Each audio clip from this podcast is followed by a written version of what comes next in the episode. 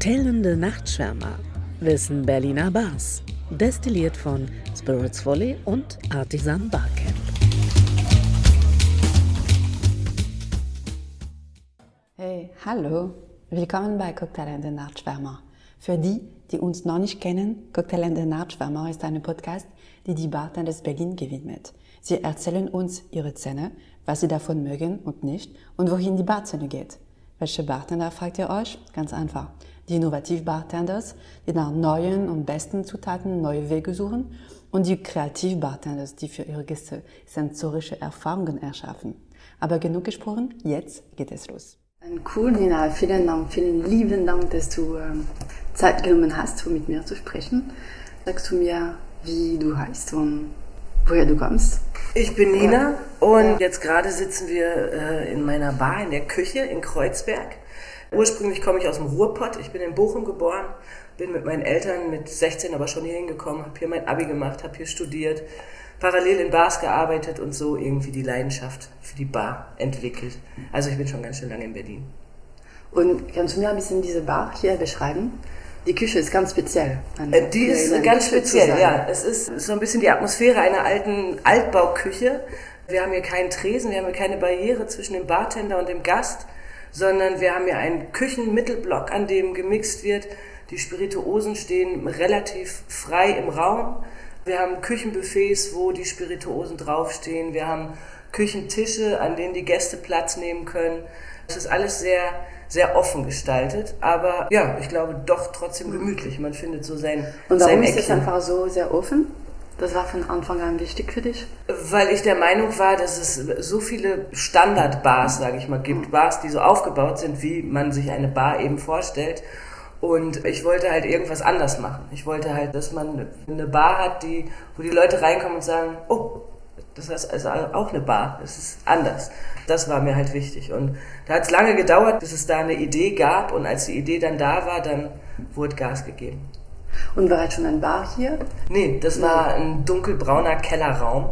Wir haben hier alles rausgerissen, die Böden rausgerissen, die Wände äh, glatt gemacht, damit die Fliesen hier halten. Und ähm, das ist alles so von uns gemacht. Und wenn wir, man über Cocktail jetzt spricht, was ist ein bisschen dein Stil oder dein Take on oder was ist? Also wir, da wir natürlich nicht nur optisch die Küche präsentieren wollen oder repräsentieren wollen in unserer Bar, suchen wir uns natürlich auch Küchenutensilien, Küchenzutaten, äh, die dann eben in unseren Cocktails Platz finden. Wir arbeiten viel mit frischen Kräutern, wir arbeiten viel mit Marmeladen, wir infusionieren, wir kochen eigene Sirupe, eigene Liköre. Wir versuchen natürlich unheimlich viel Homemade zu machen und das eben dann auch äh, an den Gast so weiterzugeben. Jeder Drink geht bei uns mit einem kleinen Food Pairing noch.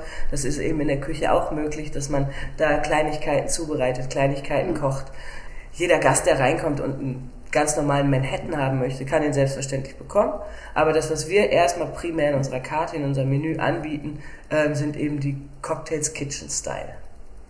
Kitchen Style. Kitchen okay. Ja, das habe ich mir mal so ausgedacht. Und wenn du sagst wir, also wie viel seid ihr? Ähm, wir sind vier Leute. Also das ist wirklich ein Geschichte von vier Leuten zusammen, diese. Nee, die Bar ist meine Bar, ja. aber ähm, wir sind ein Team von vier Mädels. Hm? Aktuell sind wir nur Mädels. Und ähm, das funktioniert unheimlich gut. Ich hatte ein bisschen Angst, dass es Zickenkrieg gibt. Das Aber wir sind, dass es Zickenkrieg gibt. Aber wir sind alle so unterschiedlich und jeder seine Position und wir verstehen uns wunderbar.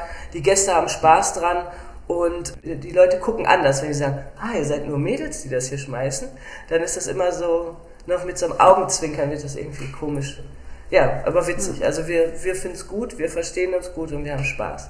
Und ich glaube, das merkt der Gast auch, wenn die Leute Spaß haben, die das machen.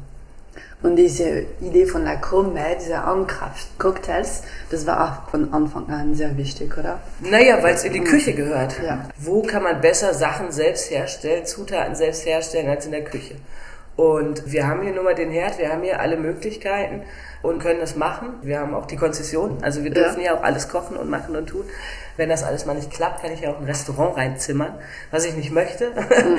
Aber ich finde, das passt einfach gut in die Küche. Wir hatten auf der ersten Karte zum Beispiel, wir wechseln unsere Karte so alle zwei, drei Mal im Jahr, um saisonal okay. zu bleiben und auch selber nicht den Spaß an der Karte zu verlieren. Wenn du lange die gleichen Drinks mixst, dann wird es auch für die Bartender langweilig. Und das soll es ja nicht werden. Und zum Beispiel auf der ersten Karte hatten wir einen Drink mit Nutella. So. Und okay. das haben die Leute halt, also gerade die Presse ist krass drauf abgefahren. Das ist eine ganz schmierige Angelegenheit. Das schmeckt natürlich nicht schlecht, weil Nutella schmeckt ganz gut. Aber ähm, das sind halt so die witzigen Sachen. Das ist nicht, was wir selber machen, das ist halt, was in jeder Küche steht und wir benutzen. So, du sagst dreimal pro Jahr machst mhm. du eine neue Karte? Ja, so ungefähr. Damit es saisonal bleibt. Drei, viermal. Ähm, brauchst du da viel Zeit, um Alkohol zu finden oder die Spirituosen ein bisschen zu outsourcen? Oder wir machen das natürlich das? auch abhängig davon, wann wir Ideen haben. Weil jeder Bartender entwickelt sich immer weiter, geht zu Veranstaltungen, kriegt dann irgendwas mit, kriegt neuen Input und denkt sich, wow, das ist jetzt der neue heiße Scheiß. Okay. Und äh, wenn wir diese Ideen haben, dann ist es Zeit, eine neue Karte zu machen. Ich würde jetzt nie sagen, wir machen immer im März und immer im Oktober und immer dann eine neue Karte. Okay. Es bewegt sich natürlich sehr saisonal, weil im Sommer schreien die Leute nach Drinks mit Erdbeeren. Die sollen sie auch im Sommer bekommen. So, mhm. aber die sollen sie halt nicht im Januar bekommen, weil das schmeckt nicht. Und ähm, deswegen lassen wir uns da immer so ein bisschen von uns selber inspirieren, was wir für Ideen haben, was wir für Input bekommen haben. Und dann geht es eigentlich relativ flott. Also innerhalb von einer Woche steht dann so eine neue Karte.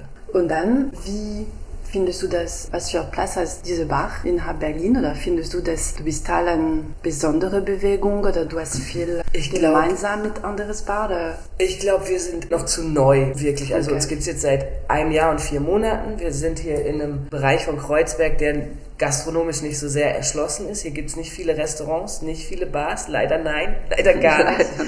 Leider Konkurrenz belebt nur mal das Geschäft, verdammt. Ja. Also Leute, macht hier um die Möckernbrücke Bars auf oder Restaurants, wäre mir sogar noch lieber. Aber ich glaube also, wir wurden halt von Anfang an irgendwie so speziell betrachtet, weil eben die Bar anders ist. Das ist eben diese Bar ohne Barriere, das ist diese offene Küche, das ist der Stil, das ist halt alles anders als in hm. anderen Bars. Und deswegen, also wir kriegen unheimlich viel auch von befreundeten Bars Gäste geschickt oder so, die sagen, hey, wenn es dir hier bei uns gefallen hat, geh doch mal in die Küche. Und das freut mich natürlich total, weil darauf sind wir angewiesen, dass die Leute, ja. dass sich das rumspricht. Das ist halt wichtig. Ja. Und wie gefällt dir die Barwelt hier in, in Berlin? Die gefällt mir gut, weil sonst hätte ich mich nicht dazu entschlossen, eine Bar aufzumachen. Also ich habe ja vorher auch schon in Bars gearbeitet und irgendwann ist halt die logische Konsequenz, du machst das, was du mal gelernt hast oder studiert hast, oder du sagst, okay, das ist meine Leidenschaft und ich mache ja. meinen eigenen Laden auf. Und weil eben dieses Konzept wirklich, finde ich, perfekt nach Berlin passt, war das gar keine Frage, ob ich das vielleicht in einer anderen Stadt machen würde. Ich glaube, die Küche passt zu Berlin. Und Berlin generell, findest du, dass die Bar an Szene sich ein bisschen geändert hat seit ein, zwei Jahren? Es gibt sehr, sehr viele Bars. Das ist auf jeden Neu, Fall. Meinst du Neues? Neue Bars, ja. Und, aber es gibt natürlich auch unheimlich viele gute etablierte Bars, die ähm, sich neu erfinden und sich wahrscheinlich mhm. auch neu erfinden müssen. Weil diese klassische Cocktailbar, wo du halt wirklich Old Fashioned Manhattan, die ganzen Klassiker einfach mhm. kredenzt bekommst, ich glaube, auch da kommen die Leute hin und sagen, ich habe neulich mal irgendwo das und das getrunken, äh, habt ihr das auch? Und die müssen dann auch mal überlegen, ob sie vielleicht mal, äh, keine Ahnung, einen Wodka mit Ingwer infusionieren, um den Leuten noch einen spezielleren Moskau Mule zu machen oder einen, einen kleinen Stil halt. Ich glaube, dass sich alles so ein bisschen mehr hin zu diesem Homemade und wir ergänzen, wir twisten Klassiker, dass es dahin geht, klar. Und denkst du, dass diese Barkultur immer da war? Ja, ich glaube, in Berlin war das schon. Also Berlin ist auf jeden Fall ein ganz gutes Barpflaster. Innerhalb von Deutschland, innerhalb von Europa ist Berlin, glaube ich, noch in den Kinderschuhen. Also wenn man sich anguckt, was, was Bars in, in London oder jetzt gerade ist Griechenland, Athen ist halt, wird gerade unheimlich viel darüber gesprochen. Man wird sehen, wie lange das irgendwie hält und ob das jetzt nur so ein Hype ist oder ob das wirklich so bleibt. Aber ich glaube, innerhalb von Europa müssen wir uns irgendwie ganz schön anstrengen, um da oder weltweit, um da irgendwie wirklich auch Anerkennung zu bekommen, sage ich mal. Wir, wir ruhen uns so ein bisschen, glaube ich, auf unserem Berlin-Status aus. Und das ist nicht gut. so was kann das verbessern, diese Situation verbessern? Wie kann Berlin eine mehr Ich glaube, wir müssen einfach ein bisschen über den Tellerrand gucken. Wir müssen A, müssen wir 1A Gastgeber sein, mhm. weil gute Drinks kriegst du überall. Wir müssen gute Gastgeber sein. Die Leute, die müssen sich wohlfühlen bei uns in den Bars. Und das hat was mit dem, mit dem Ambiente zu tun, das hat was mit den Leuten zu tun, die im Service sind, das hat was mit den Leuten zu tun, die hinterm Tresen stehen. Und dann hat es irgendwann auch was mit den Drinks zu tun.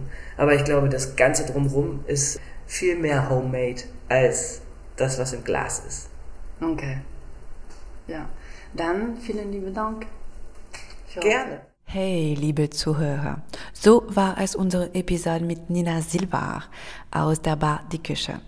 Ich hoffe, dass ihr viel Neues gelernt habt. Jetzt wünsche ich euch wie immer das Beste und sage bis in zwei Wochen für eine neue Episode. Cheers!